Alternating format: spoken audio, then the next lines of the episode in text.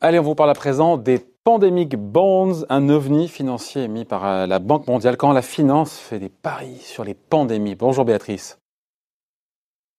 Béatrice? Oui, oui, bonjour, bonjour. bonjour David. Merci d'être là avec nous, rédactrice en chef euh, à l'Express. On va parler d'un truc qui paraît dingue, vraiment pour le commun des mortels, surtout en pleine épidémie de Covid-19. Euh, les Pandemic Bonds que vous qualifiez dans l'Express aujourd'hui d'ovni financier, racontez-nous. Oui, alors dans les manuels de finance, hein, le, chapitre fausse bonne idée pourrait bien s'étoffer euh, bientôt de quelques pages.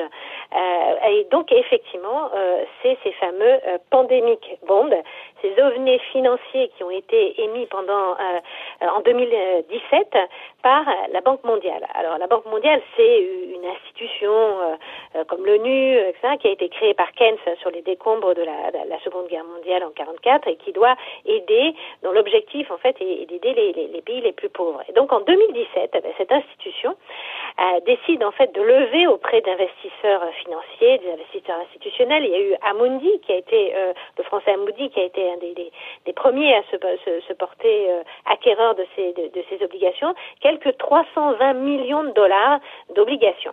Alors c'est quoi ces pandémiques bonds C'est elles fonctionnent comme des sortes d'assurances qui sont valables pour une durée de trois ans. En clair, si la pandémie est déclarée, les investisseurs perdent leur mise, l'argent est débloqué et versé aux pays les plus pauvres de la planète.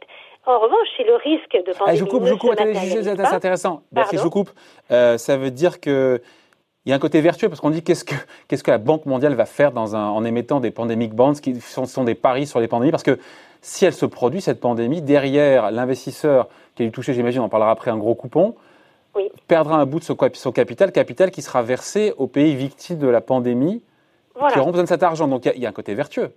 Oui, oui, il y a un côté vertueux, et donc les, spécialistes de la finance disent même euh, que plus en fait la probabilité de pandémie euh, est élevée, plus en fait les, investisseurs qui vont avoir acheté euh, ces, ces, bons eh ben, vont être incités à investir dans le dans le domaine de la santé.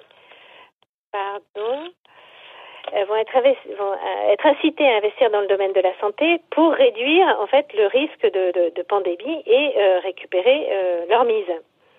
Donc, ça, c'est le côté vertueux, en fait, de. donc si elle se déclare sous trois ans, les coupons, ils sont de combien? Combien est-ce qu'ils touchent la Moody et autres qui ont. Il y a 300 millions de dollars, vous disiez, hein, qui ont été levés par la Banque mondiale en 2017. Voilà, 320 euh, millions euh, en juillet 2017. Et donc, il y avait deux, deux types d'obligations avec des, des, des, coupons, donc des rendements compris entre 8 et 11 euh, donc, évidemment, compte tenu, euh, par an, oui, compte tenu du, euh, du niveau des, des, taux d'intérêt depuis de, ces, ces, derniers, ces dernières années, c'est évidemment des, des, des, investissements qui, sur le papier, sont très, très rentables.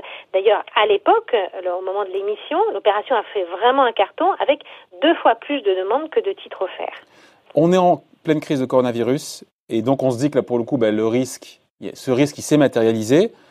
Et donc, les investisseurs vont y perdre un bout de leur chemise, un bout de leur investissement, même s'ils ont touché entre-temps des, euh, des coupons, et que les pays pauvres, enfin développement, vont toucher des centaines de millions de dollars.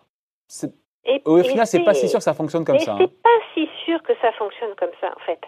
Parce que, évidemment, comme euh, il y, a, y, y, a, un contrat, il y a un, document de référence, comme à chaque euh, émission d'obligation, qui est extrêmement large, extrêmement grand. Là, là, dans ce cas précis, il fait près de 396 pages. Et donc la Banque mondiale s'est donnée jusqu'au 9 avril pour détricoter en fait ces petites lignes de ce document euh, de référence parce que les critères sont extrêmement stricts en fait pour débloquer les sommes. Ça dépend du nombre de morts sur une durée très précise, du nombre de pays contaminés, de l'augmentation du taux de fatalité et il est possible à certains, mais que ces sommes ne soient pas débloquées. Et on a un exemple en fait qui est assez récent, c'est qu'en 2018, euh, l'épisode de fièvre Ebola en République du Congo, hein, qui a entraîné le décès de près de 3000 personnes, n'a pas permis de débloquer le moindre centime.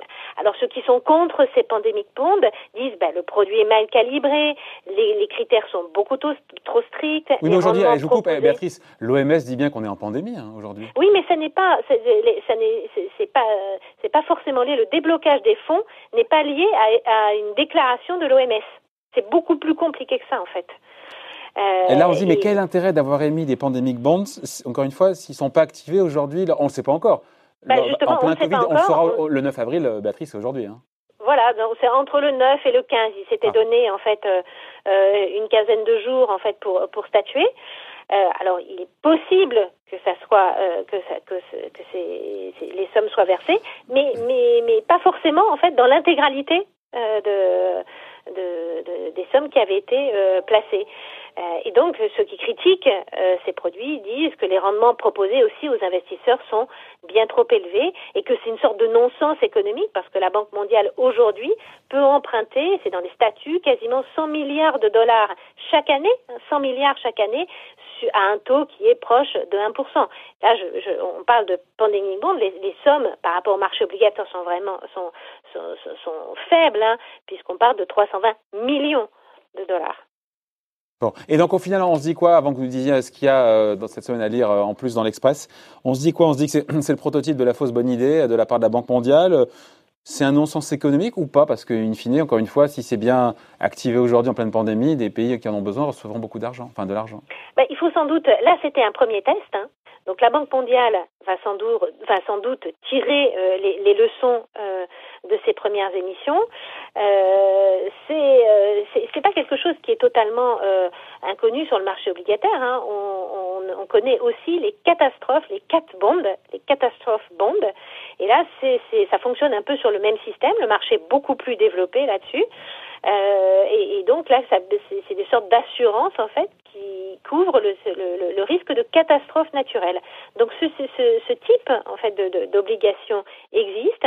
Sur les quatre bandes, ils sont beaucoup plus développés. Ça pourrait se développer sur les, les, les obligations euh, pandémiques, à condition qu'elles soient sans doute mieux calibrées, euh, à la fois sur les critères et à la fois sur la les rendements proposés aux investisseurs. On verra ce que nous dira la Banque mondiale dans les, dans les prochains jours. Qu'est-ce qu'on lit sinon cette semaine, euh, Béatrice, dans l'Express? passionnante enquête en politique de notre couverture qui est Macron année zéro, comment le président est en train de, de faire reset sur son logiciel.